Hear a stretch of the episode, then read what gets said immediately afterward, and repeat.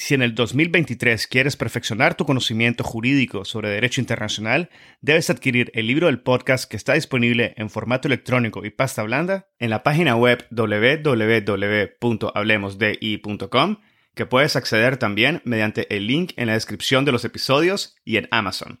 El libro ofrece 16 capítulos que analizan diversos aspectos históricos y contemporáneos del derecho internacional público, el futuro de las Naciones Unidas, el surgimiento del derecho ambiental internacional, así como la justicia y los procesos internacionales, incluyendo aquellos ante la Corte Internacional de Justicia y la Corte Penal Internacional. También incluye cuestiones relativas a los derechos humanos y el derecho internacional humanitario, como la reparación de las víctimas de crímenes internacionales, el derecho de los pueblos indígenas, el derecho del mar y la llamada Blue Economy. Adquiere el libro y disfruta de contenido jurídico de primer nivel y en español. Si quieres recibir notificaciones por correo electrónico de nuevos episodios y gotas de jurisprudencia internacional, solo debes de mandar un email con asunto registro al correo hablemosdi.gmail.com hablemosdi.gmail.com Recuerden que el podcast es gratuito pero si estás en una posición en la cual puedes pagar una suscripción mensual o quieres contribuir en agradecimiento de algún episodio en especial,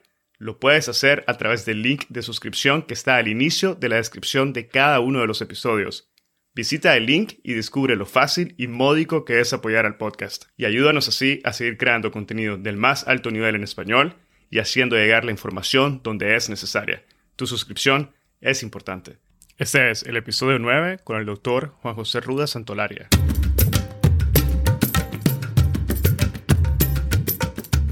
Bienvenidos a Hablemos de Derecho Internacional. Mi nombre es Edgardo Sobenes, abogado y consultor jurídico internacional. En cada episodio tenemos a un invitado especial que nos inspira y comparte sus conocimientos y visión única sobre distintos temas jurídicos de relevancia mundial. Gracias por estar aquí y ser parte de HDI. En este episodio tuve el gran honor de conversar con el doctor Juan José Ruda Santolaria, profesor de la Facultad de Derecho de la Pontificia Universidad Católica del Perú y miembro de la Comisión de Derecho Internacional sobre la entrelazada historia entre América Latina y el derecho internacional público.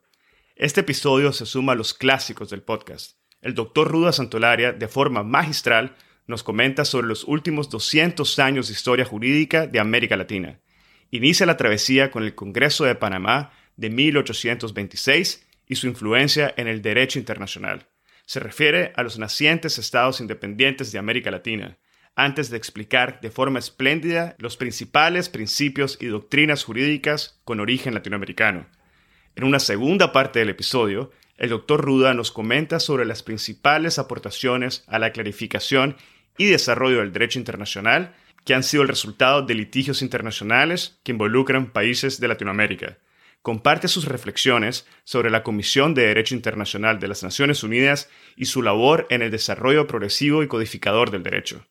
Este episodio brinda una base sólida de estudios jurídicos y ofrece una imagen global de 200 años de historia entrelazada entre América Latina y el derecho internacional público, que sin duda inspirarán al estudio y análisis de cada uno de los temas abordados por el Dr. Ruda. El Dr. Ruda es profesor principal del Departamento Académico de Derecho de la Pontificia Universidad Católica del Perú. Es abogado por la Facultad de Derecho de la Pontificia Universidad Católica del Perú y doctor por la Universidad de Deusto en Bilbao, España. Es miembro del Grupo Nacional Peruano de la Corte Permanente de Arbitraje, miembro de la Comisión de Derecho Internacional de las Naciones Unidas primer magistrado suplente por el Perú en el Tribunal de Justicia de la Comunidad Andina, miembro del Instituto Hispano-Luso-Americano y Filipino de Derecho Internacional y miembro vitalicio de la Federación Interamericana de Abogados. Espero que disfruten de este episodio y lo compartan con quienes consideren podrían beneficiarse del contenido y sean parte fundamental de este proceso de diseminación y difusión de temas de derecho internacional. Sigan al podcast en Spotify, Google Podcast, Apple Podcast, YouTube o cualquier otra plataforma que utilicen. Ahora, empecemos. Buenas tardes, doctor Juan José Ruda Santolaria. Antes que nada, quisiera agradecer de su cordialidad en hacer el tiempo y haber aceptado mi invitación para participar en este podcast y hablar esta tarde sobre la contribución de América Latina al derecho internacional público. Bienvenido al podcast, doctor. Eh, muchas gracias, Edgardo. Para mí es un gran placer poder participar de este podcast de Hablemos del Derecho Internacional en Español. eh, no solamente quiero expresarle mi satisfacción por poder participar en él, sino además manifestarle también mi felicitación por esta muy valiosa iniciativa y alentarlo a perseverar en este esfuerzo con el valioso apoyo, estoy seguro, de mucha gente. Es muy importante contribuir a la difusión y reflexión de temas del derecho internacional eh, en español y yo estoy seguro que este podcast va a constituir una muy valiosa contribución en esa línea. Así que enhorabuena de todo corazón y muy honrado por poder participar. Bueno, muchas gracias, doctor, por su contribución y, por, su, por sus gratas y cordiales palabras. Bueno, el día de hoy abordaremos el amplio e interesante aspecto referido a la contribución de América Latina al derecho internacional público. En términos generales y por efectos de este episodio, creo que podríamos hacer una división inicial eh, en dos sentidos. Por una parte, vamos a mencionar aquellas contribuciones con carácter más regional y que respondieron a momentos únicos e históricos en América Latina. Y por otra parte, vamos a mencionar las contribuciones de un carácter más jurídico y en ocasiones que fueron resultado de litigios internacionales que incluyen a países provenientes de América Latina. Y es en base a esta división general que me gustaría iniciar preguntándole, doctor, sobre sus consideraciones sobre aquellas aportaciones un tanto más históricas y de carácter regional que incluso datan a inicios del siglo XIX. ¿Cómo era América Latina en aquel entonces y cuáles podríamos decir que fueron sus primeros pasos en la contribución al derecho internacional e incluso en la formación de organismos internacionales. Doctor. Muchas gracias, querido Edgardo. Yo quisiera empezar eh, destacando cómo cuando los países de América Latina nacen a la vida independiente, eh, en la mayoría de los casos, salvo en el caso de Brasil, que se constituye bajo la forma de un imperio eh, y que había sido antes un territorio bajo jurisdicción de la corona de Portugal, en el caso de, otros territorios, eh, eh, nos referimos a estados que nacen a la vida independiente, pero que tienen una potencia metropolitana que ejerce jurisdicción sobre los territorios de esos eh, estados iniciales, que es la Corona de España, que ha ejercido jurisdicción sobre esos territorios con anterioridad a la vida independiente de los llamados estados hispanoamericanos. Entonces, ese es un elemento interesante eh, son estados que se independizan de la corona de España y que tienen eh, una inquietud muy importante eh, inicial en términos de consolidar su propia vida independiente, evitar el riesgo de potenciales intervenciones de la propia España o de otras potencias extracontinentales y a su vez de obtener el reconocimiento a sus independencias y a la existencia de los estados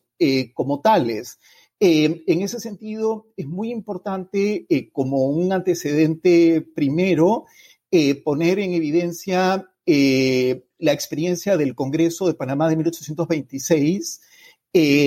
convocado por iniciativa del libertador Simón Bolívar.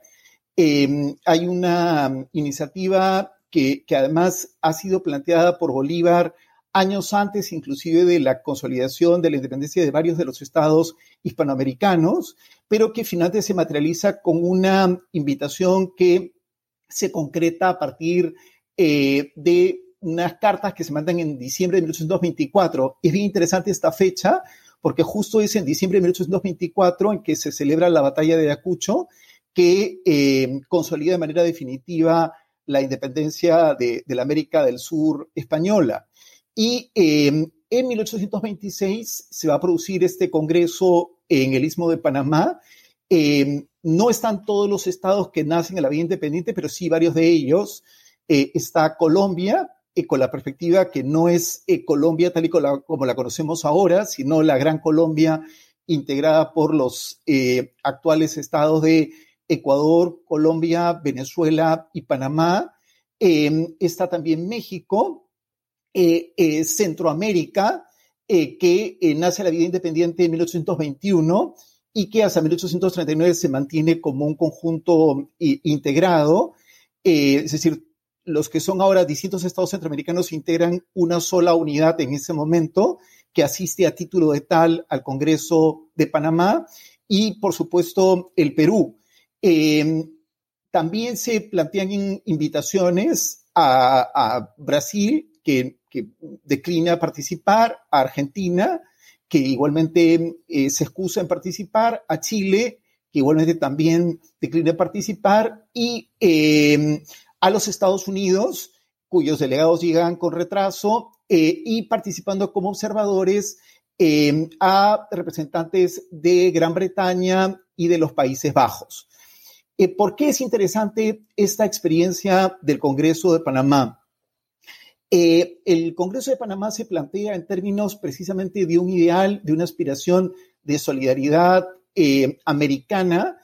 solidaridad entre los estados que acaban de nacer la vida independiente, en la perspectiva de apuntar a constituir una unión, una liga, una confederación perpetua entre esos estados que han nacido de la vida independiente. Eh, no se trata de sujetar a esos estados, sino más bien que por una decisión soberana de esos estados se constituya eh, una unión, una liga, una confederación eh, y que em, estos estados puedan mantener una paz perpetua entre ellos, resolver sus eventuales diferencias de manera pacífica a través de la conciliación, de la mediación participen de un congreso que en tiempo de paz se reúna cada dos años y en tiempo de eventual conflicto con terceros estados em, se reúna una vez al año, es decir, está presente la noción de una asamblea. Em, hay cuestiones muy importantes eh, que se ponen en evidencia, eh, como por ejemplo la afirmación del principio de igualdad entre los estados, el principio de no intervención, eh, la solución pacífica de controversias, eh, el respeto a la soberanía, la independencia y la intangibilidad de los territorios de los estados. Eh, y si bien efectivamente esta experiencia no acaba dando lugar a que se constituya esa confederación en la práctica, porque el, tratado eh, principal resultante de, este Congreso, el Tratado de 1926 que mencionado, es solamente ratificado por, por uno de los estados participantes eh, en el Congreso, pero sí marca un punto de, referencia en términos de la afirmación de unos principios eh, que, están de alguna manera en la base, están en el germen, primero de la constitución de los nuevos estados latinoamericanos, pero a su vez lo que va a ser la andadura posterior de esos estados latinoamericanos. Y, yo quiero resaltar cómo algunos de los elementos que están presentes en el Congreso de Panamá y en este proyecto de tratado para crear em, una unión, una liga y una confederación, eh, son elementos que luego se van a reflejar, por ejemplo, eh, en organizaciones que van a tener eh, su aparición muchos años después, como por ejemplo la Sociedad o Liga de las Naciones después de la Primera Guerra Mundial y la Organización de Naciones Unidas después de la Segunda Guerra Mundial. Es decir, hay una cierta visión, vamos a decir, precursora, eh, futurista, dentro de este ideal de solidaridad continental que plantea Simón Bolívar y que plantean los estados que toman parte en este Congreso de Panamá de 1826. muchas gracias, doctor, por esta, por esta visión bastante única y detallada que va desde lo que sería la obtención o el nacimiento de nuevos estados a la vida independiente hasta los cimientos de muchos de los principios que vamos a abordar eh, durante este episodio, que nacen, eh, como bien nos menciona, en el Tratado de 1826, que aunque no fue ratificado, ya da los primeros pasos para lo que se convertirá y aportará lo que viene siendo el desarrollo más en concreto del derecho internacional público en el inicio del siglo XX. Con esto me gustaría trasladar la conversación al segundo gran aspecto de las contribuciones latinoamericanas, y me refiero a aquellas que precisamente se han desarrollado en un contexto meramente jurídico, o incluso aquellas que se encuentran directamente relacionadas o han sido, han sido el resultado de procesos de litigio entre Estados. Y desde mi perspectiva, y perdón aquí que me tomo la, la, iniciativa de poder hacer una división en cuatro bloques, eh, me gustaría dividir este segundo gran aporte en cuatro. Y el primero se relacionaría a los principios de derecho internacional que han tenido una especial trascendencia y que surgen precisamente dentro de América Latina. Y el segundo se relacionaría ya a lo que son las doctrinas que vieron su nacimiento de igual forma en América Latina. Eh, dejo los otros dos bloques para una segunda parte del episodio, pero en este momento me gustaría escuchar sus valoraciones y reflexiones sobre estos puntos que se vienen a desarrollar y materializar ya lo que sería el siglo XX, y me refiero a los principios y las doctrinas. Doctor, ¿qué nos pudiera comentar? Eh, efectivamente, querido Edgardo, usted está poniendo el acento eh, en la forma como está estructurando este episodio en cuestiones absolutamente relevantes. Eh, y yo creo que, es efectivamente muy importante incidir en algunos principios de derecho internacional que tienen una particular trascendencia en América Latina y, a cuya gestación efectivamente América Latina contribuye de manera decisiva. Por ejemplo, eh, el principio de igualdad entre los estados, el principio de no intervención, son dos principios distintos, pero estrechamente vinculados entre sí. Em, partimos de un contexto que es el de estados que han nacido de la vida independiente eh, y que han nacido de la vida independiente em, teniendo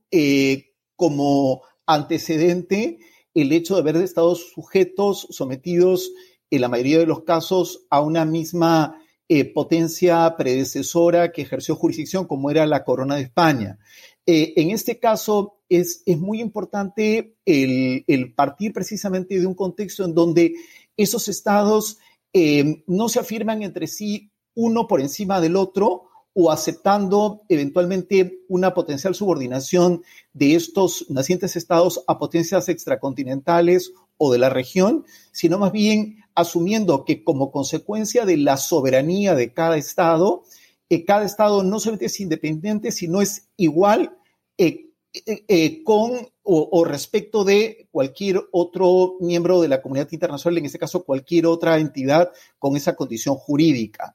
Y como consecuencia precisamente de la igualdad entre los estados, eh, se afirma igualmente también eh, la no intervención. Es decir, si los estados son jurídicamente iguales entre sí, cada estado tiene la capacidad para decidir su propia organización, para regirse a sí mismo por sus propias leyes, darse sus propias estructuras, eh, sin que se puedan producir interferencias de otros estados tanto en el ámbito interno como en el ámbito externo.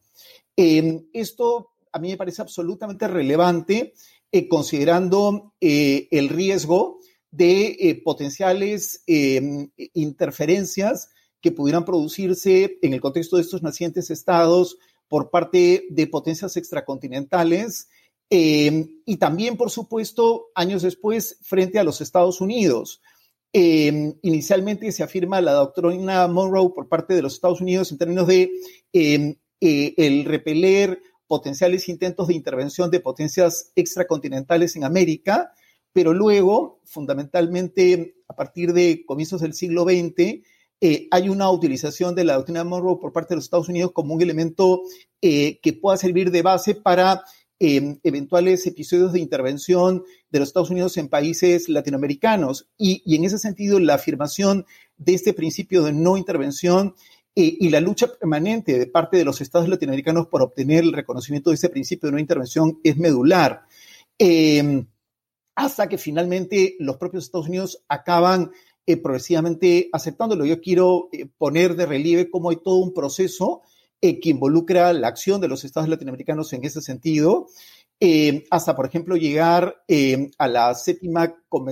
séptima conferencia interamericana de Montevideo en 1933, en donde se adopta una convención sobre deberes y derechos de los estados, que precisamente parte de afirmar la existencia del Estado en cuanto reúne unos presupuestos de población permanente, territorio determinado, gobierno y capacidad para entrar en relación con otros estados o con otros sujetos de derecho internacional y que ese estado existe como tal sin requerir, sin depender del reconocimiento de otros estados eh, o de otras entidades de la comunidad internacional. Eh, y por supuesto partiendo efectivamente de la igualdad jurídica entre estos estados. Luego, a nivel de, los principios eh, que resultan medulares, y que en su génesis eh, América Latina tiene efectivamente un papel muy importante. Quisiera también destacar eh, el uti possidetis juris eh, como un principio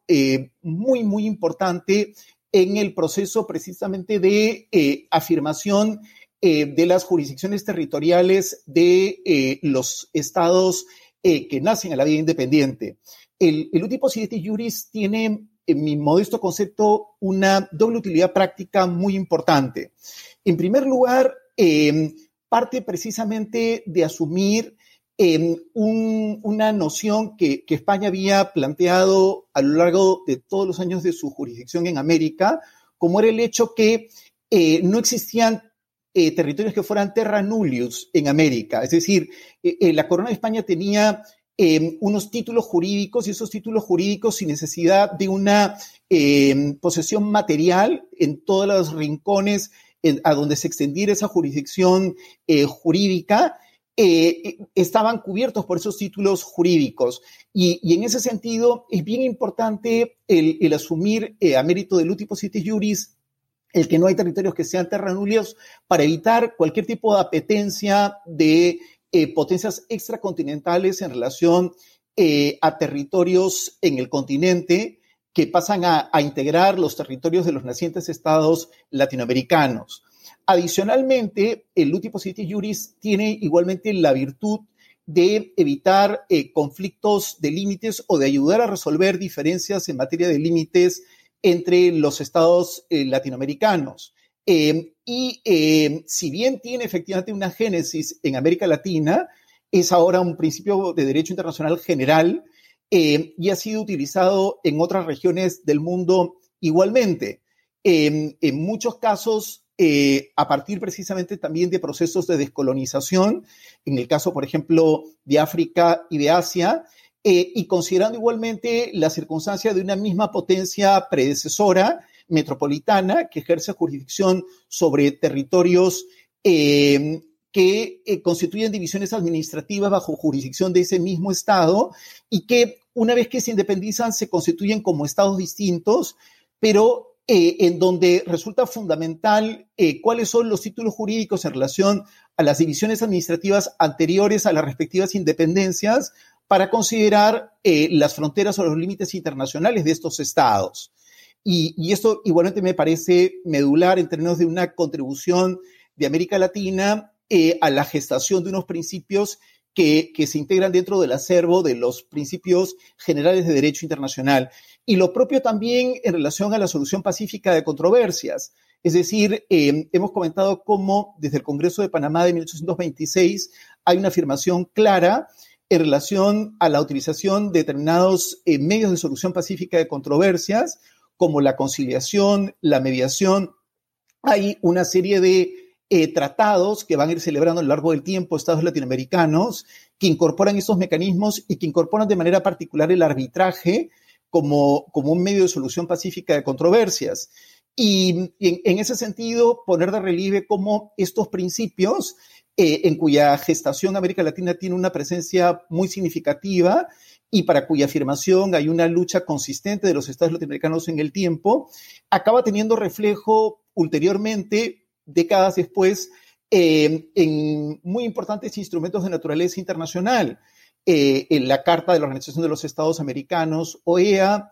en la Carta de las Naciones Unidas, en, en la Declaración eh, que acompaña a la resolución 2625 de la Asamblea General de Naciones Unidas a propósito de las relaciones de amistad y cooperación entre eh, los estados conforme a la Carta de las Naciones Unidas. Eh, es decir, vemos una aportación consistente de América Latina en términos de la utilización de estos principios y de cómo finalmente estos principios acaban integrándose a un acervo eh, mayor que trasciende las fronteras de América Latina, en el sentido que no son principios simplemente de América Latina, son principios de derecho internacional general.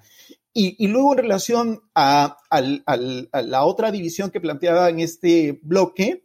eh, destacar también, si me permite, querido Edgardo, eh, la significación de algunas doctrinas que tienen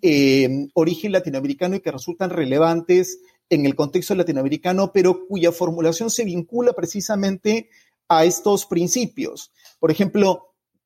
yo quisiera traer a colación eh, en ese sentido las doctrinas Calvo y Drago.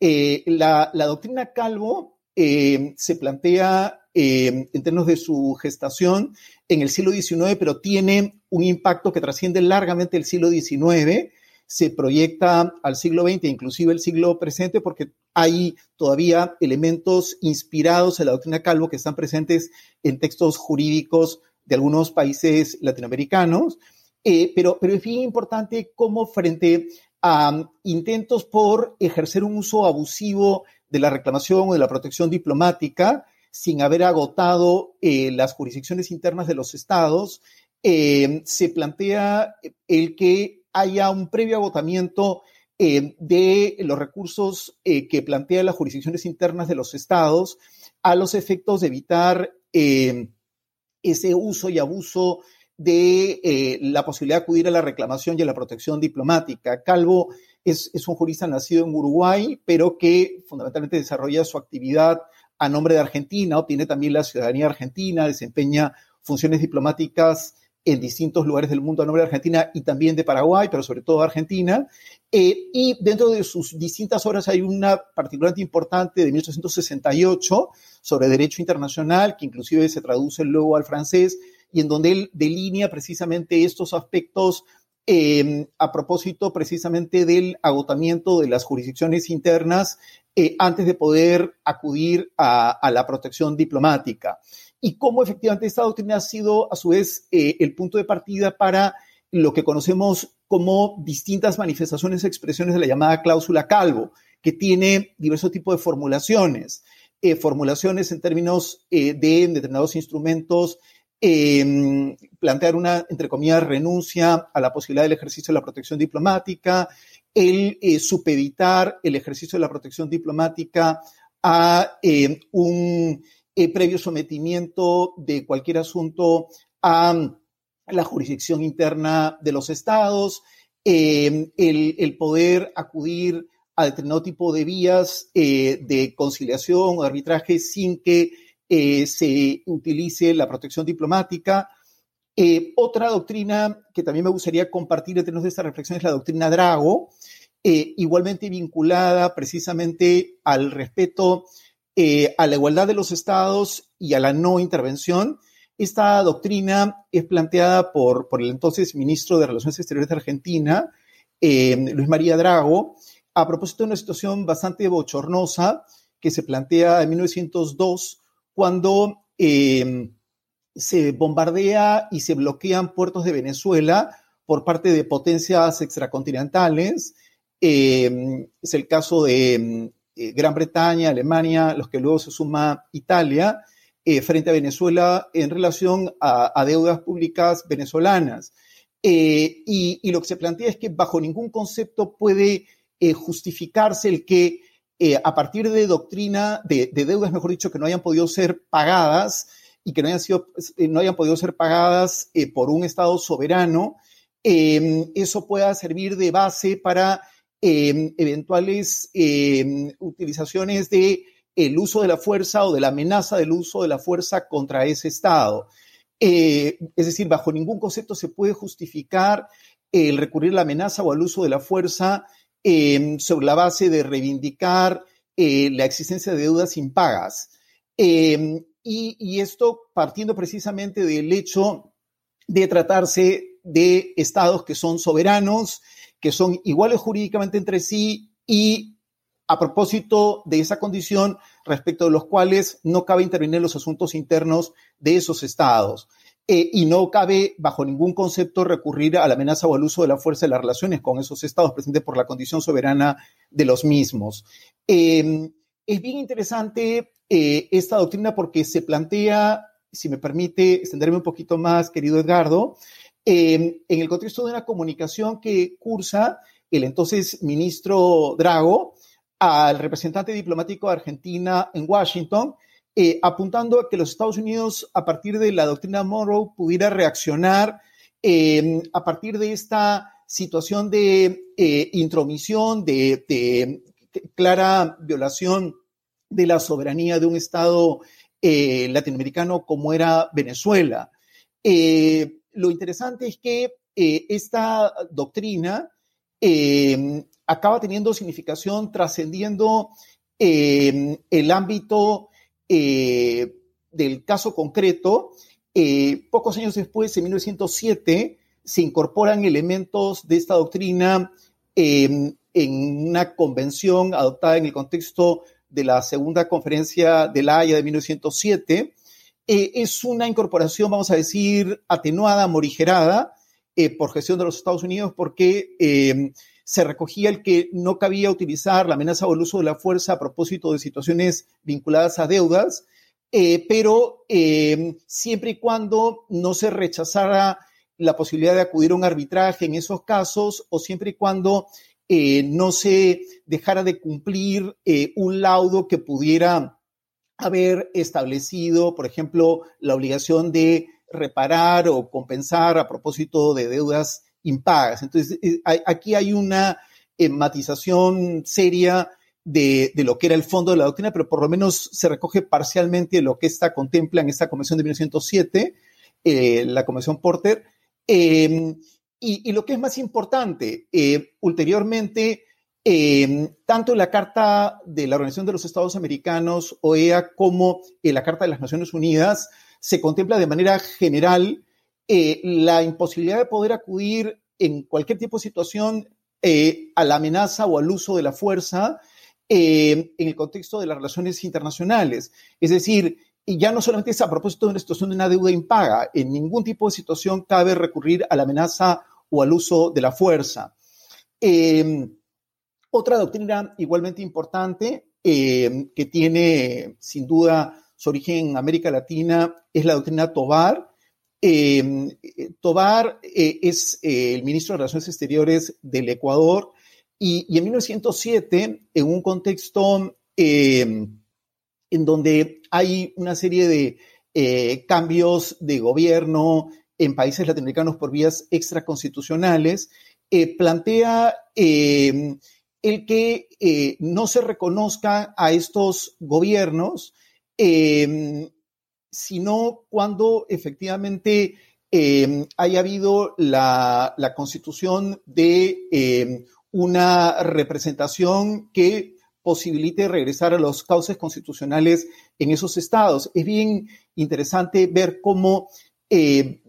meses después de, la formulación de esta doctrina, los estados centroamericanos, en un tratado de ese año, precisamente convienen el no reconocer eh, cambios de gobierno eh, que pudieran derivar de actuaciones eh, extraconstitucionales hasta que efectivamente pues haya una representación elegida libremente en cada estado que suponga regresar a los cauces constitucionales. Y esto tiene una significación no solamente a nivel de la actuación de los propios estados latinoamericanos, sino de otros estados, por ejemplo, los Estados Unidos, en términos de su posición en términos de no reconocer eh, a gobiernos eh, surgidos por vías extraconstitucionales en algunos estados. Eh, me viene a la mente, por ejemplo, el caso de, Huerta en México y, el caso célebre de Tinoco en Costa Rica. Por último, eh, sin que con eso esté agotando las doctrinas relevantes de América Latina, pero sí las que yo quisiera compartir en ese diálogo. Me parece bien importante traer a colación la doctrina Estrada. Eh, la doctrina Estrada eh, se plantea por el que era en ese momento secretario, ministro de Relaciones Exteriores de, México, Estrada 1930, y, apunta precisamente a evitar una situación como era el que pudiera eventualmente plantearse una eh, intervención eh, en los asuntos internos de los estados eh, a propósito de cambios de gobierno y del reconocimiento de esos cambios de gobierno. Es decir, decía, es una situación bochornosa el que una situación que se ha producido al interior de un estado dé lugar o, o se pretenda de lugar a un pronunciamiento de terceros estados cuando es una situación interna que ha acontecido en, esos estados y, que tiene la capacidad para determinar eh, eventualmente cómo se quieren organizar. Em, esta doctrina tiene una segunda parte em, en términos que em, una cosa es el reconocimiento y, y, cómo el reconocimiento de gobiernos y cómo desde la perspectiva de la doctrina Estrada no resulta procedente eh, plantear un reconocimiento de gobiernos, eh, en tanto supondría entrar a, intervenir en los asuntos internos del Estado respectivo, pero hay otra dimensión o un segundo aspecto contenido en la doctrina que está referido al derecho de delegación, en el sentido que cada Estado puede decidir si mantiene o no mantiene relaciones diplomáticas con un Estado determinado, en términos de aceptar la acreditación de los representantes diplomáticos de, ese Estado nombrados por un gobierno determinado o de mantener a los representantes diplomáticos nombrados por el Estado respectivo en el Estado en donde han acontecido eventuales cambios eh, a nivel de gobierno y de la estructura política. Ahí hay un eh, elemento en donde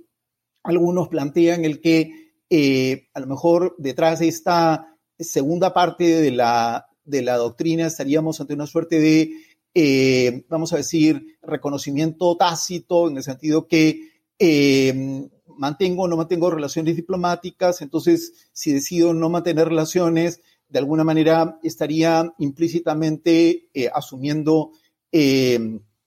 el, no reconocer a ese gobierno, pero en cualquier caso, desde una perspectiva probablemente conceptual, sí me parece importante distinguir las dos dimensiones de la doctrina. Eh, y me parece importante eh, plantear esto no solamente eh, en el caso de México, en términos de la actitud de México respecto de terceros estados, sino cómo México a lo largo del tiempo había sufrido sucesivas situaciones de intervención o de intentos de intervención a partir de cambios políticos que se habían producido en la propia República Mexicana. Entonces, es de alguna manera una reacción frente a eso el, concebir esta doctrina Estrada. Grosso modo son algunos de los temas o algunas de las reflexiones que tenemos de pinceladas o notas a pie de página quería compartir eh, con usted y, con los oyentes del podcast hoy, querido Edgardo. Muchas gracias, doctor Ruda. No sé si habría un espacio dentro de esta explicación para mencionar brevemente sobre lo que consiste la doctrina Monroe, que mencionó tanto en el contexto de principios y en el contexto de, de las doctrinas con origen latinoamericano. No sé, doctor, si estaría una posición para podernos mencionar muy brevemente sobre lo que consiste o consistía la doctrina Monroe. Eh, efectivamente, eh, gracias, querido Edgardo. Eh, la doctrina Monroe se, plantea en, un contexto de estados latinoamericanos que van naciendo a la vida independiente, de un lado, y del riesgo de eventuales intervenciones de potencias extracontinentales, fundamentalmente España, pero podían ser otras potencias extracontinentales en un escenario eh, como era el de la Santa Alianza en Europa, eh, y del riesgo que, entre comillas, entre estas eh, potencias integrantes de la Santa Alianza pudiera producirse una potencial intervención en América, en términos de no aceptar el que pudieran producirse situaciones de intervención de potencias extracontinentales en América, es decir, resguardar el continente americano del riesgo de eh, potenciales situaciones de intervención extracontinental. Eh, e, ese es un poco el, contexto en el que se plantea de manera primigenia la doctrina. Eh, luego, con el correr del tiempo, va a haber invocaciones a la doctrina, y yo lo comentaba mucho tiempo después, por ejemplo, en el contexto de la doctrina Drago, a comienzos del siglo XX, eh, cuando precisamente se quiere alentar que los Estados Unidos puedan sumarse al rechazo eh, a la intervención de potencias, en este caso extracontinentales, eh, a, propósito de la situación de recurrir a, la amenaza y al uso de la fuerza contra Venezuela a propósito de estas deudas impagas. Pero hay una situación paradójica en términos de utilizar luego la doctrina Monroe no como simplemente elemento para rechazar eh, potenciales eh, intervenciones extracontinentales, sino eventualmente para pretender justificar eh, en la doctrina Monroe la posibilidad de intervención o de actuación de los Estados Unidos en, países latinoamericanos. como una eventual lectura de la doctrina Monroe años después, hay distintos momentos en la evolución de las relaciones de América Latina con los Estados Unidos, pero hay una época que se conoce como la eh, política del garrote, la época de, de Teodoro Roosevelt, por ejemplo, en donde eh, al amparo o, bajo el paraguas de la doctrina Monroe se justifican o se pretenden justificar situaciones de intervención eh, de eh, los Estados Unidos en América Latina. Entonces, en términos sintéticos, eso podría apuntar o comentar respecto de esta doctrina. Muchas gracias, doctor. Creo que con esto cubrimos ampliamente los primeros dos bloques de la segunda división, que serían los principios y doctrinas, lo que nos llevaría a un tercer bloque, que correspondería a aquellas aportaciones que han resultado de procesos internacionales y como tales podríamos decir que no han sido directamente aportadas por los estados, sino que han sido aportadas de forma indirecta. Indirecta me refiero a que son el resultado de la aceptación de las jurisdicciones de organismos, de cortes y tribunales internacionales y por medio de los cuales las sentencias que las cortes dictan se desarrolla y se aporta al desarrollo y clarificación del derecho internacional. En este sentido, me gustaría, doctor, si nos pudiera comentar un poco sobre su perspectiva de cuáles serían aquellas aportaciones latinoamericanas más representativas y que han tenido en cierta forma o se podrían considerar que han tenido una mayor influencia en el mundo jurídico internacional. Eh, muchas gracias, querido Edgardo. A propósito de la forma como em, se ha producido eh, a nivel de cortes y tribunales internacionales, ya sea eh, en instancias como por ejemplo la Corte Internacional de Justicia o tribunales arbitrales, una recepción, por ejemplo, de principios que tienen su origen en América Latina, pero que tienen un alcance general, pues volvería a traer a colación, por ejemplo, el caso de Luti Possidetis Juris, eh, que mencionábamos hace un rato, eh, en donde hay varios casos que involucran a países latinoamericanos, pero también a países de otras regiones, en donde efectivamente o se invoca este principio o se resuelve con base en este principio. Eh, inclusive hay situaciones en donde no estamos ante em, hechos que tienen como antecedente em, la situación de independencia eh, de un grupo de estados en relación a una potencia administradora previa al término de una situación colonial, pero sí, por ejemplo, situaciones de fractura de estados federales, em, en donde a partir de esa fractura eh, se toma como referencia las divisiones administrativas existentes al interior de ese estado federal para considerar los límites de los nacientes estados resultantes de un proceso de sucesión de estados. Eh, no estamos probablemente ante una situación estrictamente de un tipo de juris derivada de un hecho colonial anterior, pero sí de una situación en donde bajo la inspiración de este principio, de alguna manera se eh, amplía o se considera eh, o se toma como referencia elementos de este principio al abordar situaciones que trascienden los casos simplemente de descolonización. y creo que esto es sumamente importante, repito, eh, en experiencias como las de la antigua Yugoslavia, la antigua Checoslovaquia, la antigua Unión Soviética. Interesante también la aportación eh, muy importante de América Latina eh, en un ámbito como es el del derecho del asilo diplomático. Em, aquí sí quiero destacar una cuestión en contraste, por ejemplo, lo que hablábamos antes de principios que pueden tener su origen en América Latina, pero que eh, acaban convirtiéndose en principios de derecho internacional general. O, prácticas que pueden tener su origen en una determinada región, pero que no son privativas de esa región y acaban teniendo alcance general. En el caso del eh, asilo diplomático, sí estamos concretamente ante eh, una institución fundamentalmente latinoamericana, em, en el sentido que puede haber em, algunas experiencias de utilización, no vamos a decir del asilo diplomático, pero sí del hecho que se eh, emplee una sede diplomática para acoger en un determinado momento eh, a personas afectadas por una determinada situación eh, de grave crisis en el estado en donde acontecen ciertos hechos, ya sea de naturaleza política o de conflicto.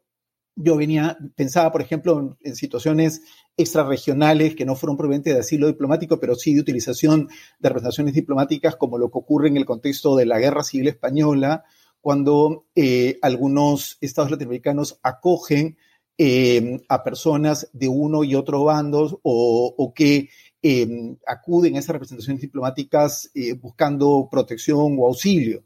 Eh, o, por ejemplo, me venía a la mente también una situación que no es propiamente de asilo diplomático, pero sí, vamos a decir, de eh, acogimiento o recepción durante muchos años en una sede diplomática, como fue la situación del cardenal Mincenti de Hungría en la Embajada de los Estados Unidos en Budapest, después de la rebelión húngara de 1956 el cardenal Mincenti eh, es acogido en la Embajada de los Estados Unidos en Budapest y permanece allí por muchos años. Entonces, no es, no es una situación de asilo diplomático, pero sí es una situación en donde eh, un, en este caso, una personalidad eh, como el cardenal Mincenti permanece bajo la protección de una representación diplomática, en tanto se asume que hay un riesgo para su integridad si es que estuviera fuera de esa representación diplomática. Eh, pero volviendo concretamente al asilo diplomático, es, una institución que tiene fundamentalmente regambre latinoamericana, se plantea a propósito de situaciones de eh, persecución política, para situaciones eh, que no constituyen delitos comunes y situaciones en donde no haya habido, por ejemplo, eh, casos de, genocidio, de crímenes de lesa humanidad, eh, fundamentalmente situaciones en donde pudiera haber eh, una situación de urgencia que ante un potencial riesgo de persecución política ponga en riesgo la integridad de la persona que solicita este asilo. Y es una persona que no está en capacidad de acudir al territorio de un tercer Estado para pedir el asilo territorial, sino que se ve compelido a acudir Em, al local de una representación diplomática, ya sea el local de una misión diplomática, la residencia de un jefe de misión, em, un, buque de guerra o una aeronave de Estado, de, un Estado eh, que sigue esta práctica, eh, solicitando el asilo. Y aquí hay una serie de cuestiones interesantes eh, vinculadas a esta práctica en términos de asumir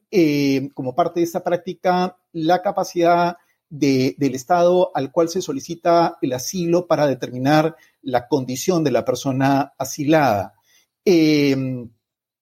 e, es decir, es, el Estado eh, al que se solicita el asilo que tiene la capacidad para determinar la condición del asilado, lo que no imposibilita que el, el Estado territorial pueda aportar elementos al Estado al que se solicita el asilo para que pueda ese Estado hacer una evaluación más cabal de la situación que acompaña el caso de la persona solicitante de asilo y cómo eh, una vez que se determina la condición del asilado, se solicita un salvoconducto para que este asilado pueda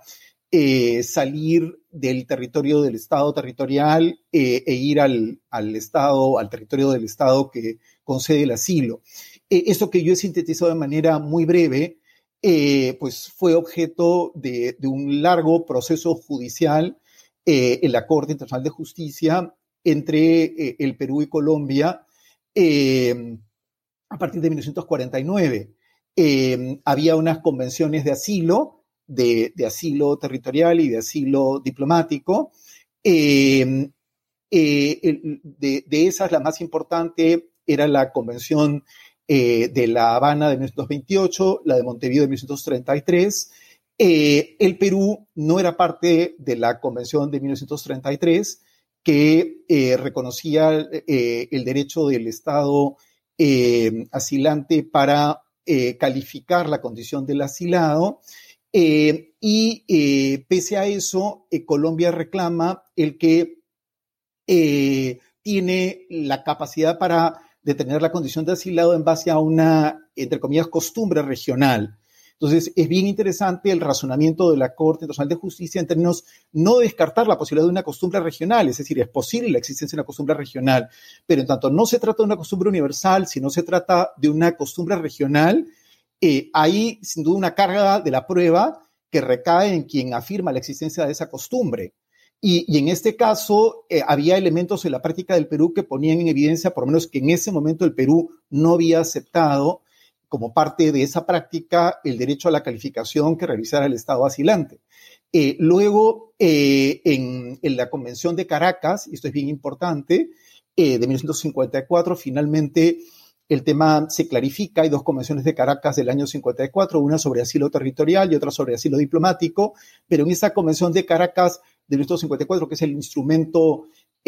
fundamental, actual en la materia. Es un instrumento adoptado en el marco del sistema interamericano que consagra precisamente la figura del, asilo diplomático y es una convención de la que no todos los estados americanos son parte, pero sí varios de ellos plantea efectivamente la posibilidad de poder eh, otorgar el asilo diplomático a quien eh, se sienta en, por una situación de urgencia eh, compelido a partir de una, entre comillas, persecución política, solicitar ese asilo, que la calificación de ese asilo sea realizada por em, el, Estado a cuya sede diplomática o a cuyo em, buque de guerra o aeronave de Estado se acude, eh, y, que una vez determinada esta condición, el, Estado eh, territorial tenga que otorgar el respectivo salvoconducto. Lo que no obsta, repito, para que, y lo dice a la letra de la propia Convención de Caracas, el Estado territorial tenga la capacidad para aportar elementos al, Estado eh, al que se solicita el asilo para determinar la condición, para que éste pueda determinar la condición de quien solicita el asilo. es bien importante esto eh, en términos que hay diversos tipos de situaciones que han involucrado a estados latinoamericanos en los que se ha eh, concedido o no se ha concedido el asilo. Por citar el caso, en el caso del Perú, por ejemplo, eh, en 1992, luego de la interrupción del, orden democrático a raíz de la disolución del Congreso y el autogolpe del presidente Fujimori, el, expresidente Alan García solicita asilo en la Embajada de Colombia. Este asilo le es concedido y, el expresidente García viaja a Colombia. Pero eh, muchos años después, eh, en 2018, en otro tipo de circunstancias, eh, el expresidente García solicita nuevamente asilo diplomático, ya no a Colombia, sino al Uruguay. acude a la Embajada del Uruguay eh, el Uruguay hace una evaluación de esa situación y si bien conforme a la Convención de Caracas en 1954 no tiene la obligación de tener que expresar las razones por las que deniega el asilo, pero sí expresa con claridad en un comunicado que ha hecho una evaluación del caso a partir de elementos eh, que al amparo de la propia Convención de Caracas le, facilita el gobierno del Perú y, y ha verificado que el Perú es un Estado de Derecho, es un Estado donde rige la democracia, en donde no hay persecución política y en donde, a mérito de eso, pues no resultaba procedente el otorgamiento del asilo diplomático al expresidente García. Y, luego, interesante también cómo eh, vemos eh, el, que precisamente se pone en evidencia que estamos ante una práctica regional, es decir, latinoamericana, cuando, por ejemplo, eh, Julián Assange el fundador de Wikileaks eh, eh, eh, acude a la Embajada del Ecuador en Londres en, 2012. las autoridades ecuatorianas de aquella época no solamente acceden a que pueda entrar a la embajada, sino a su vez, tiempo después, le otorgan asilo y, se produce una situación muy prolongada de permanencia de Assange en la embajada ecuatoriana en Londres hasta que en 2019, eh, por decisión del actual gobierno del Ecuador, pues se le retira la condición de, asilado y finalmente se le pone eh, a disposición de las autoridades británicas que lo reclamaban. Eh, entonces, e, ese es un elemento bien interesante en términos de una aportación, pero desde un ámbito más bien regional. Y, luego, otro ámbito, querido Edgardo, que yo quisiera compartir sin ánimo de cansarlo a usted y a los Por favor, doctor, es un, honor para nosotros escucharlo. Por favor, continúe. Gracias, que, a mí me parece muy relevante tener de una contribución eh, latinoamericana al derecho internacional, es la aportación latinoamericana al, moderno del derecho al mar, al nuevo derecho del mar. Eh, y ese sí es un ámbito con un eh, impacto clarísimo de la aportación latinoamericana a una escala, vamos a decir,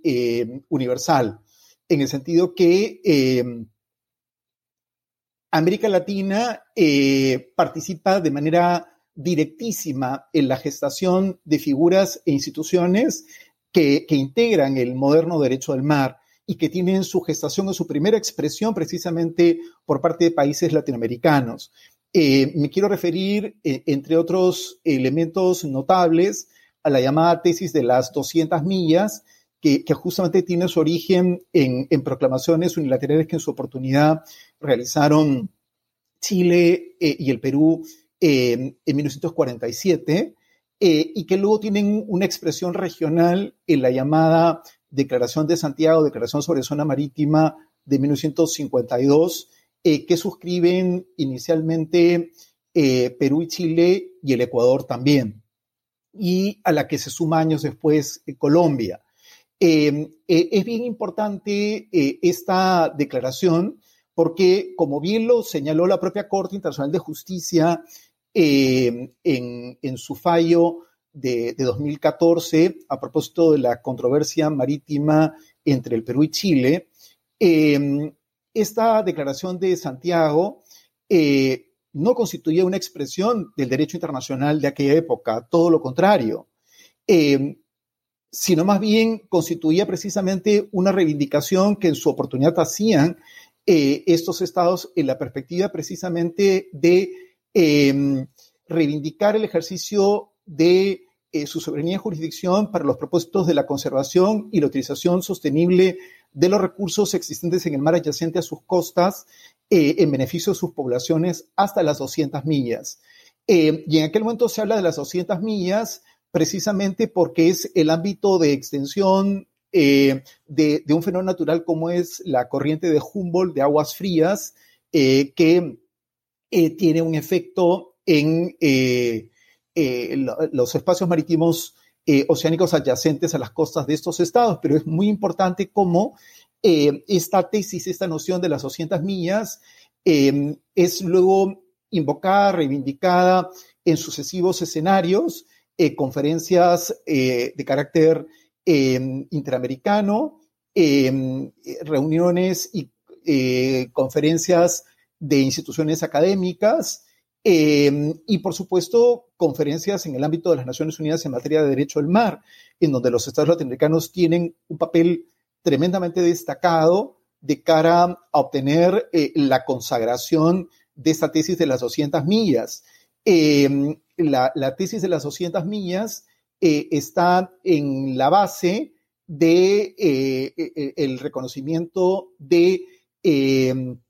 una, una noción que plantea un jurista peruano notable, eh, Alberto Ulloa Sotomayor, eh, a propósito de la llamada soberanía modal, es decir, eh, un Estado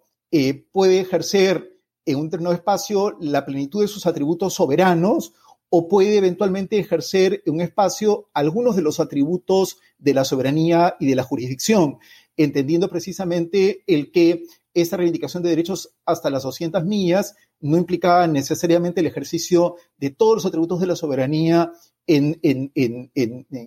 toda la extensión de las 200 millas. Eh, y, cómo esto va a tener luego expresiones muy interesantes, como la que plantea a comienzos de la década del 70 un distinguido jurista chileno,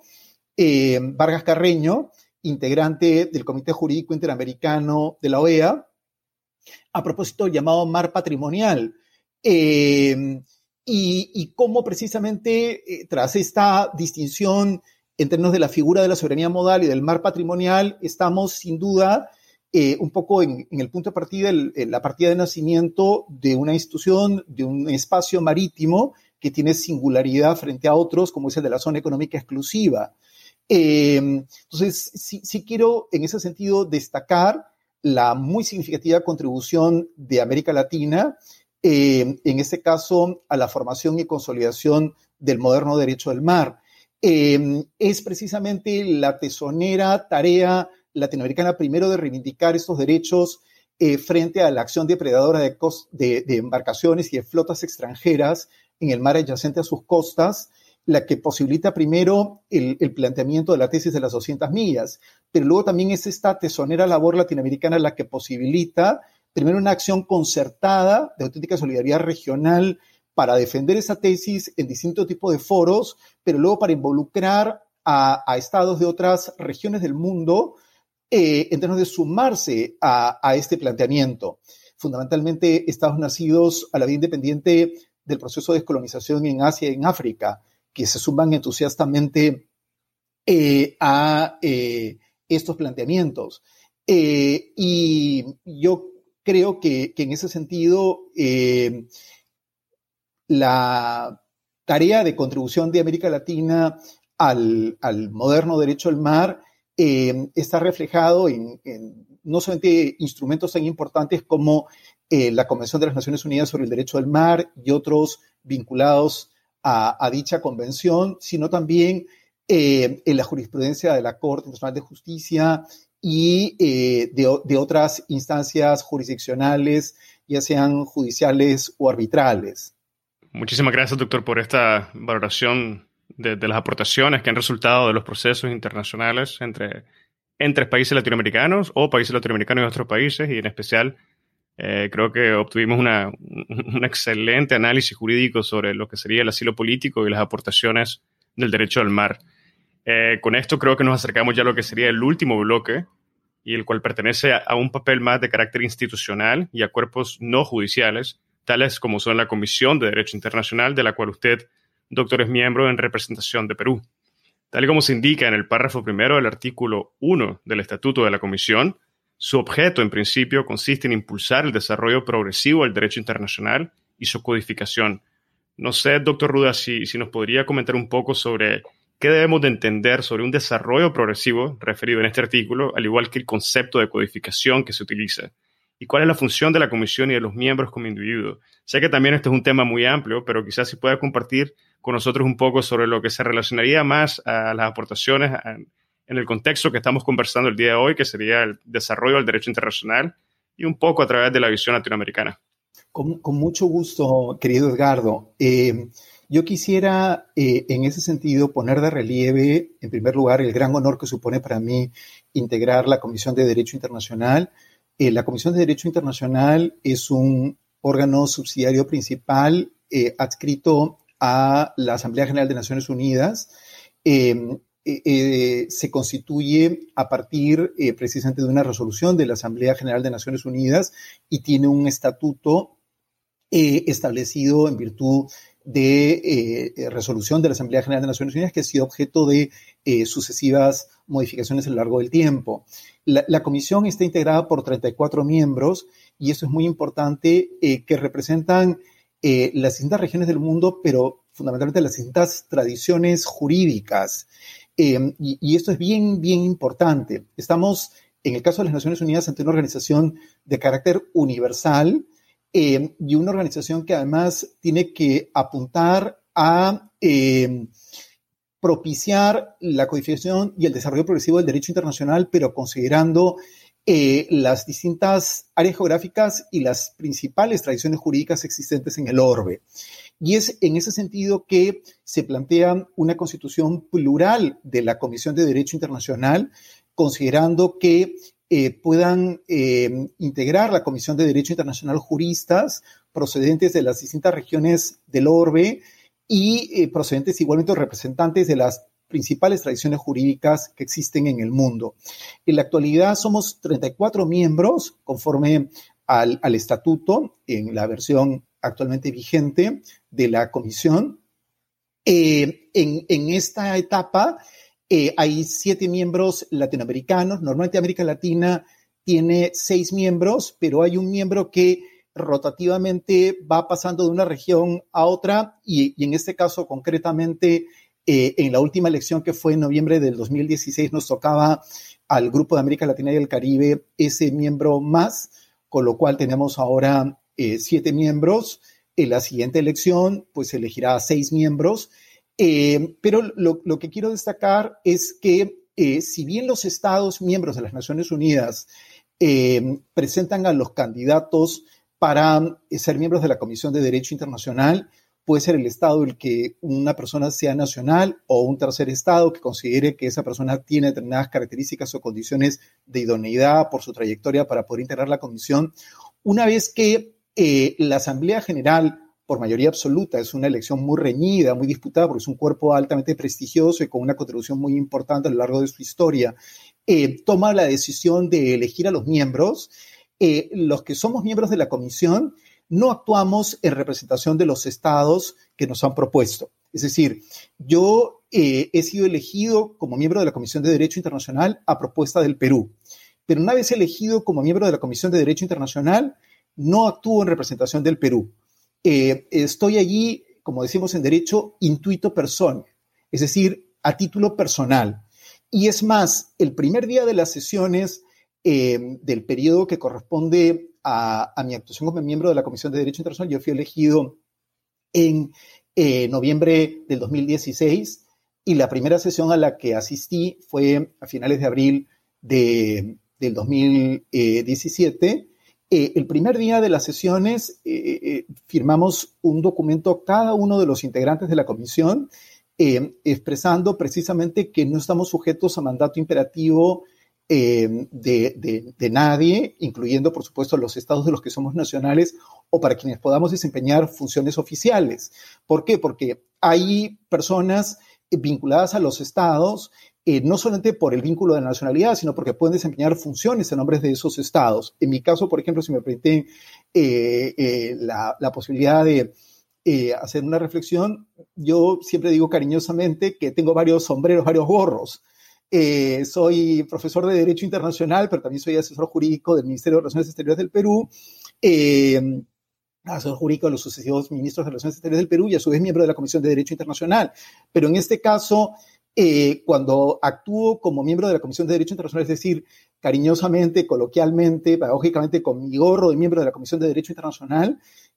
bajo ningún concepto se puede producir una interferencia de, mi actuación con el otro gorro, es decir, el, eh, eh, el, gorro de asesor jurídico del ministro de Relaciones Exteriores del Perú. Tengo que saber distinguir cuando actúo en un contexto y cuando actúo en el otro contexto, en el sentido que no estoy sujeto a mandato imperativo y efectivamente eh, así lo reconocen y, actúo con el mayor respeto de las autoridades peruanas y si ocurre lo propio con los otros miembros de la comisión. Entonces, esa es una primera reflexión. En segundo lugar, a propósito de, de esta eh, muy interesante eh, eh, referencia que usted hacía al estatuto de la Comisión de Derecho Internacional en relación al desarrollo progresivo del derecho internacional y su codificación.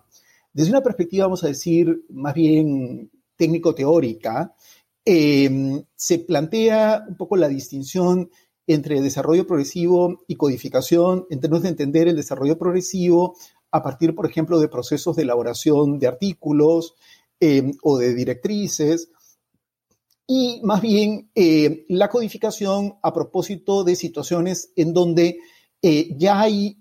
una práctica extendida de los estados, desarrollos a nivel de la doctrina, y de lo que se trata es de realizar una formulación más precisa, más pulcra, más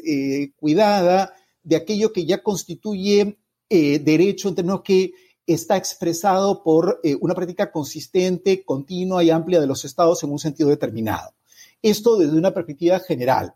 En la práctica, yo quisiera apuntar, querido Edgardo, y por su cariñoso y amable intermedio, a las demás personas que, escuchen eh, estas modestas reflexiones de mi parte, que resulta muy difícil, eh, por no decir casi imposible, hacer una suerte de división con bisturí entre lo que sea desarrollo progresivo y lo que sea codificación eh, en términos de la labor de la Comisión de Derecho Internacional. Hay una serie de cuestiones, hay una serie de materias en donde se entrecruzan, se entrelazan aspectos que son de desarrollo progresivo del derecho internacional eh, y cuestiones que eh, constituyen ya un derecho eh, internacional consolidado, es decir, eh, lo que sería codificación del, derecho internacional. En buena parte, la tarea de la Comisión de Derecho Internacional conjuga en la mayoría de sus productos ambas dimensiones. Eh, y lo que se puede decir es que en la mayoría de los casos, en casi todos los productos de la Comisión de Derecho Internacional, el producto final e-, evidencia o refleja una acción o una actuación de la Comisión de Derecho Internacional en términos de conjugar, eh, combinar ambas dimensiones, es decir, el desarrollo progresivo y la codificación del derecho internacional.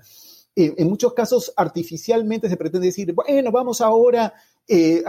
con un bisturí a determinar qué cosa es desarrollo progresivo, qué cosa es codificación, en el sentido que en un caso estamos hablando de lex lata y en otro caso de ley eferenda. hay situaciones en donde eso puede quedar claramente visible, pero hay otras situaciones en donde eh, resulta muy complicado y en la mayoría de los casos a nivel de la propia Comisión de Derecho Internacional eso se ha puesto en evidencia. Hubo inclusive hace algunos años, eh, en 1996, eh, un grupo dentro de la Comisión de Derecho Internacional que hizo reflexiones sobre la materia y luego ha habido a lo largo del tiempo sucesivas intervenciones en el plenario o en los grupos o comisiones de la Comisión de Derecho Internacional eh, para precisamente puntualizar esto, que en muchos casos eh, puede ser una división más o menos artificial la de eh, pretender distinguir entre el desarrollo progresivo y la codificación del derecho internacional. La Comisión de Derecho Internacional trabaja en una serie de productos que involucran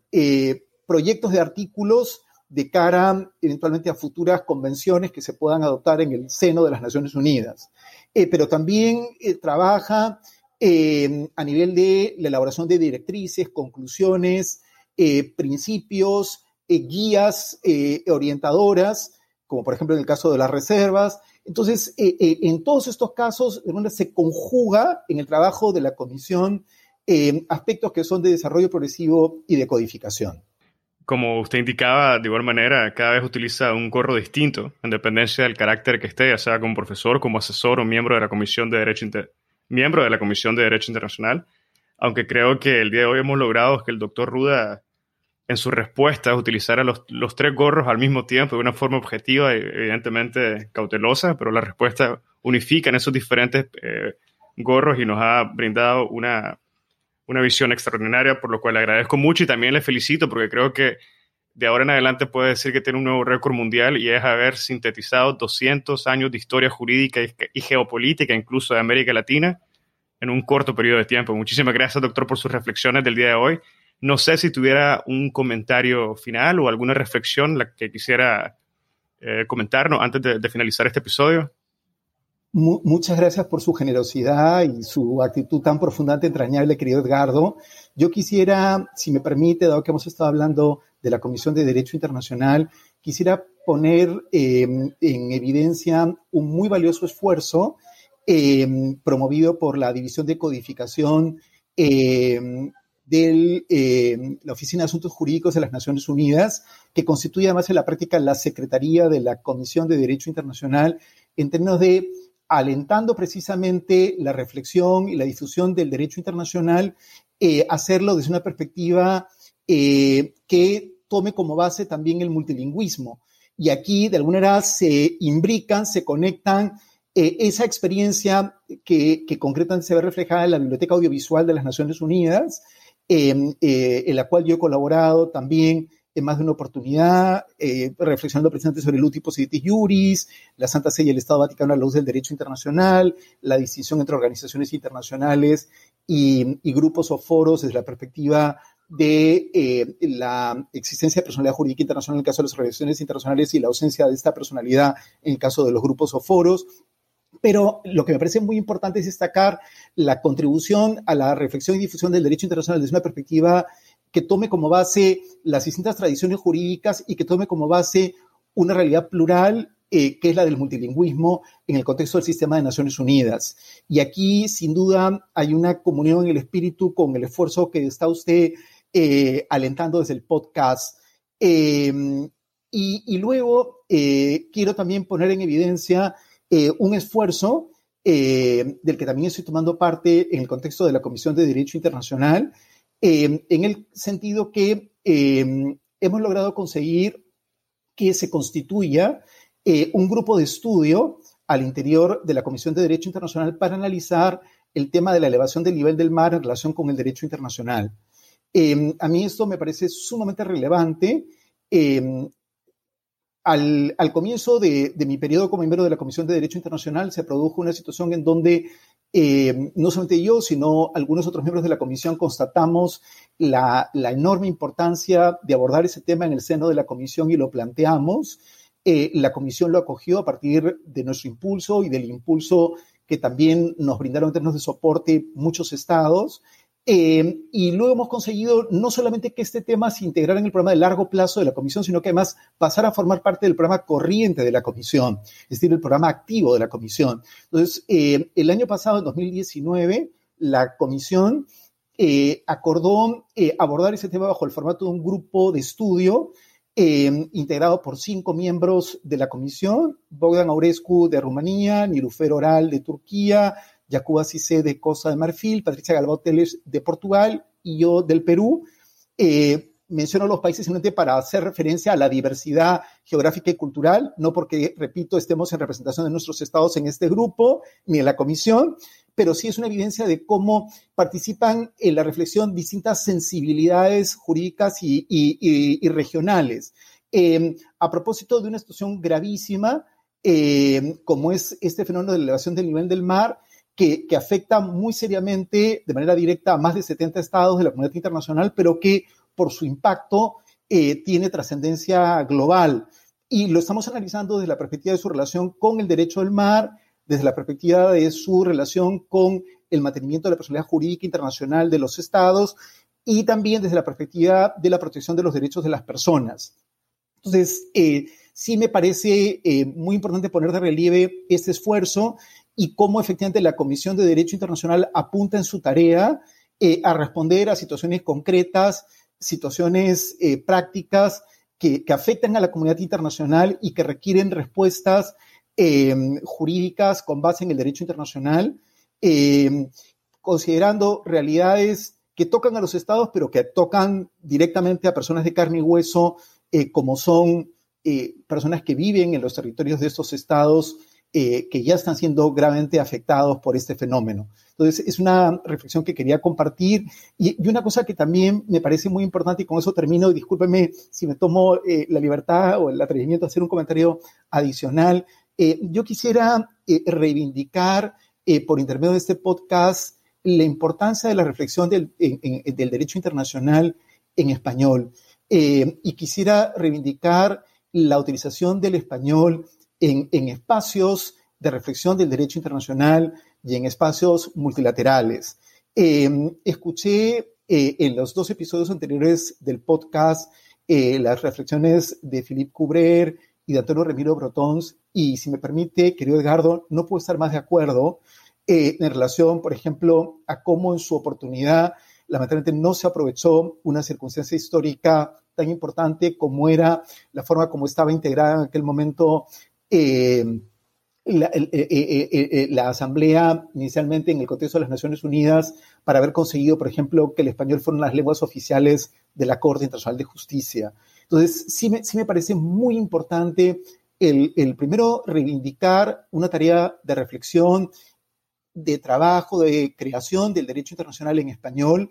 y a su vez el propiciar la utilización del español en, cuanto foro o en cuanto espacio eh, resulte posible. Y no uno por diseñar otras lenguas u otras tradiciones culturales que por supuesto me merecen el mayor respeto,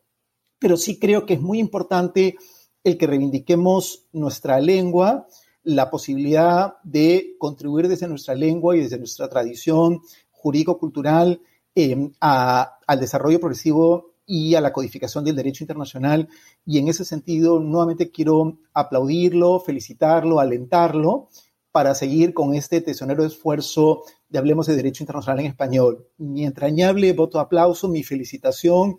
y mi aliento más cálido para continuar con esta valiosa iniciativa, querido Edgardo. Bueno, muchas gracias, doctor Ruda. Eh, muchas gracias además por haber compartido esas últimas reflexiones que son de un gran valor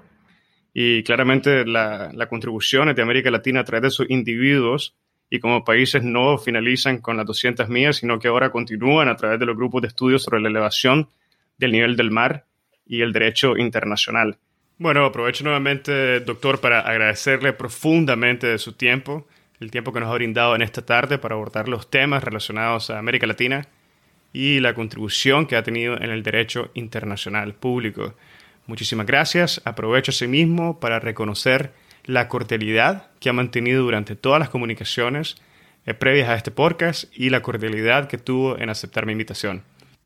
Un enorme placer y toda mi gratitud a usted, querido Edgardo, y por supuesto a las personas que escuchen este podcast. Un enorme abrazo, con todo el afecto. Muchas gracias, doctor. Y esto fue una conversación con el doctor Juan José Ruda Santolaria. Si encontraste este episodio interesante, te invitamos a que lo compartas y nos sigas en Spotify, Apple Podcast, Google Podcast o cualquier otra plataforma que utilices para escuchar tu podcast Hablemos de Derecho Internacional, haciendo clic al botón de seguir o al botón de suscripción. Hasta la próxima.